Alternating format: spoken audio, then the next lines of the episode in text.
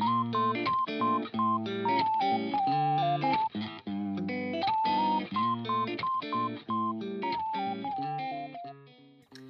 い、どうも皆さん、こんにちは。たくまっちょです。このラジオでは、アメリカ生活や英会話についての有益情報をアメリカ在住歴6年の僕が毎日発信していきます。ということで、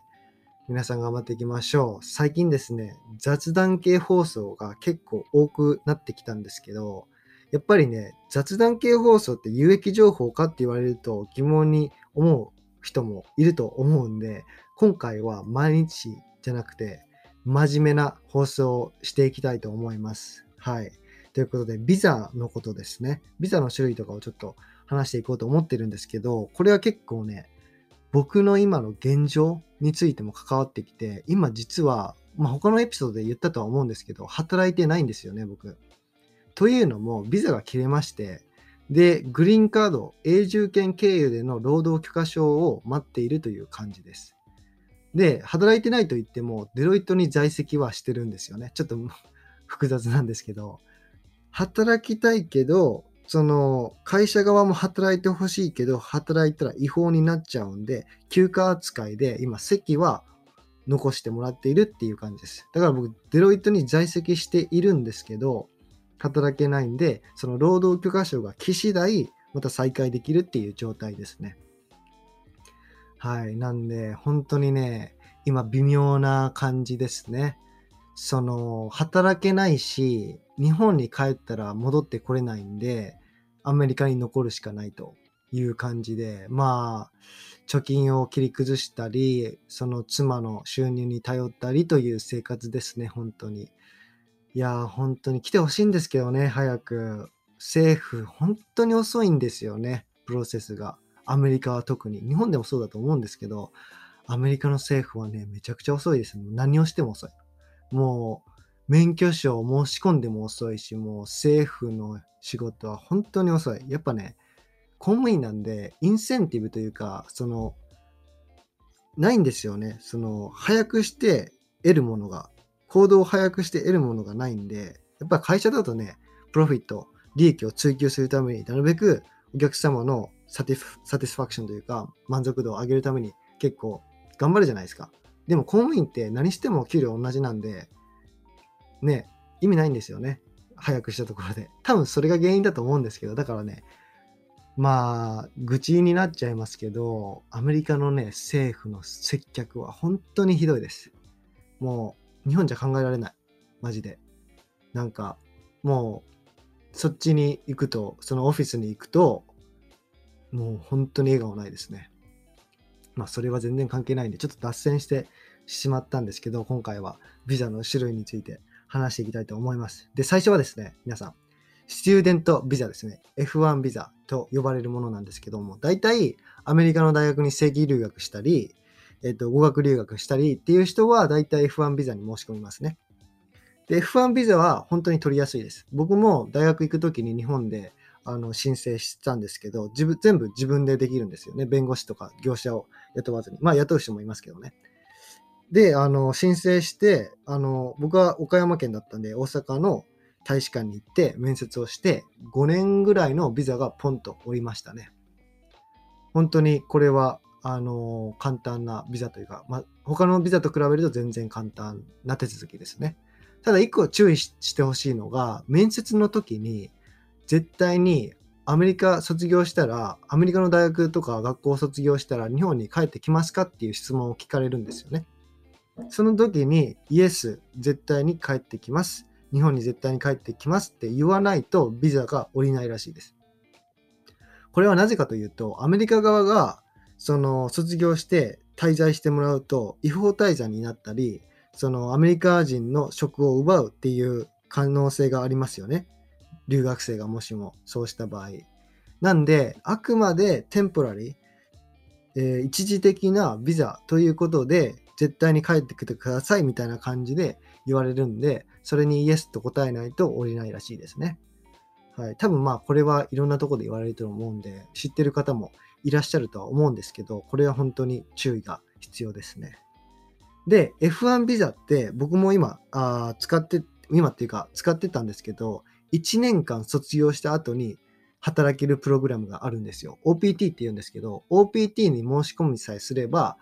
卒業した後に1年間働くことができるんですよね。ただ、1年後には絶対に辞めなければならないので、その場合は H1 ビザとかワークビザとか他のビザに申し込むっていう感じですね。で、僕はその卒業したのが去年の6月で、働き始めたのが8月だったんで、今年の8月にその OPT が切れ、で、あの、ビザがなくなったんで、今が、今働けないという状況ですね。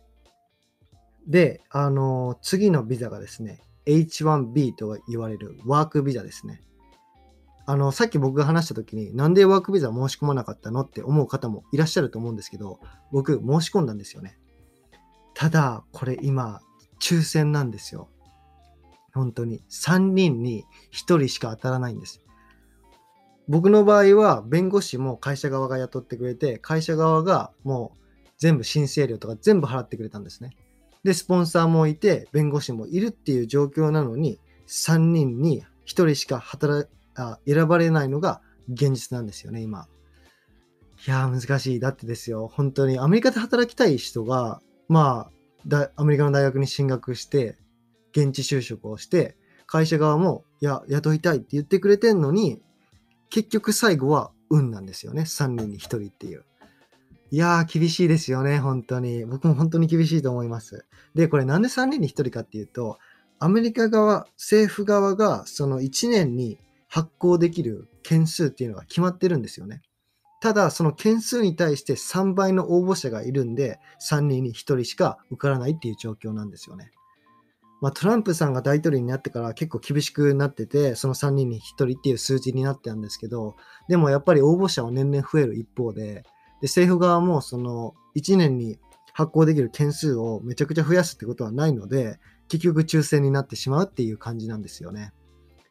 いやー、本当に厳しいと思います。で、僕は実際に応募して、その3人に1人に選ばれず、外れてしまったので、あのー、去年の11月に妻と結婚をして、えっと、グリーンカードを申し込んだっていう感じですね。その永住権を。で、永住権経由で労働許可証っていうのが大体、その申し込んでから6ヶ月で降りるんですよね。でも1月末に申し込んだんで、本当にもう11ヶ月、10ヶ月ぐらい経つんですけど、まだ来ないですね。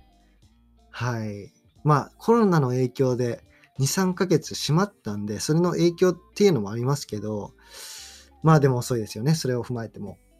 っていう感じですね。で、次に紹介したいのは、L1 ビザって呼ばれる専門家であったり管理職であるビザですね。で、大体日本から来ている駐在の人とかは、この L1 ビザっていうのが、あの普通ですね。L1 ビザを持っているのが普通ですね。で、あのこれは H1 ビザよりも取るのが簡単らしいです。その3人に1人とかいうその制限がなくて、あの H1 ビザよりも多分、お金はわかりませんけど、まあ弁護士は絶対雇わないといけないんですけど、まあやりやすいっていう感じですね。で、僕もそのデロイトで H1B が外れた場合、L1 ビザで戻ってくるっていう選択肢があったんですよ。というのも、その L1 ビザって日本で1年間働くっていう職務経験が必須なんで、専門家になるために L1 ビザで帰ってくださいみたいな、帰ってきてくださいみたいなプログラムがあったらしいんですけど、まあ僕はグリーンカードがあの申請したんで、それをする必要はなくなったという感じで、そういう方法もあるみたいですね。はい。で、次が、投資家ビザ、E1、E2 ビザと呼ばれるものなんですけど、投資家ビザって多分聞いたこともあると思うんですけど、だいたい100万ドル以上の投資をすると、アメリカ政府がビザを発行してくれるみたいな、まあ申請しないとダメなんですけど、それで取るビザですね。で、100万ドルって日本円で1億円ぐらいなんで、まあお金持ちが、その自分がアメリカに移住するために、その取る、申請するビザですね。で、その E1 と E2 の違いが、E1 の方が、えっと、自分で事業を起こす、起業するアメリカで。っていう、あの、いう種類で、種類のビザで、っていう感じなんで、まあ、まあ、どっちにしても、投資家っていうか、資金力がないとダメですね。だからお金持ちがするっていう感じのビザですね。で、最後に紹介したいのがグリーンカード。最強の永住権ですね。ビザって結局、その一時的なものっていうか、まあ、更新はできるんですけど、そのタイムリミットがあるんですよね。でも、永住権、グリーンカードはあのタイムリミットがないので、まあ、条件はありますけど、例えば、1年間で半分以上アメリカにいないといけないとか、そういう条件さえ満たせば、もうずっとあの永久的に続くものなので、これはね、本当に皆さん、アメリカに移住したい人は絶対に目指してますね。とりあえずワークビザ、H1 ビザとかで来て、あのグリーンカードを申し込んで、それを待っているっていう方はめちゃくちゃいます。まあ僕もその一人なんですけど、まあ僕は H1 ビザ取取ってないんですけど、っていう感じですね。で、あのグリーンカードを取るあの方法っていうのは2つあって、1つ目が僕のようにアメリカ人と結婚することですね。これがもう全部のグリーンカード、まあグリーンカードの方法、取る方法としては一番スムーズな方法だと言われています。で、えっと、それでもね、1年ぐらいかかるんで、まあコロナの影響でもそれ以上かかると思うんですけど、それで一番スムーズなあの申請の方法だと言われてますね。で、2つ目が、企業側にスポンサーしてもらうことですね。さっきも言ったように H1 ビザとか L1 ビザで企業側がスポンサーをしてあの雇うっていう方法もあるんですけど、この永住権はそれの究極版ですね。もう会社側がそのお金を払ってやってもらいたい、働いてもらいたい人に対してスポンサーするっていう感じですね。ただこれ、企業側からしたら一番リスク高いんですよね。なぜかというと、永住権を申請して降りたら、許可が下りて実際に永住権をもらうと、その雇う側、雇われる側、社員側は辞めてもいいんですよ。結局 L1 ビザとか H1 ビザって企業経由でそのビザが降りてるんで、会社員がそれを辞めたら、その会社を辞めたら、そこでそのビザも切れるんで、だからよっぽどのことがない限りアメリカにいたいけど、辞めるっていうことはないんですね。でも永住権はそれができてしまうんですよ。もう永住権が降りれば、その会社経由でのものじゃないんで、もう普通に辞めて違う会社に就職しますっていうことでもいいんですよね。だから、企業側からすれば、弁護士も雇って申請料もね、払って、すごい投資してるのに、その会社、会社員側が辞めてしまう可能性があるんで、すごいリスクがありますね。だからこれは結構ね、会社員と会社のその信頼関係というか、取り決めというか、それが大事ですね。はい。で、もう一つが、多分これ今、現在なくなったって聞いたんですけど、アメリカの軍隊、ミリタリーに、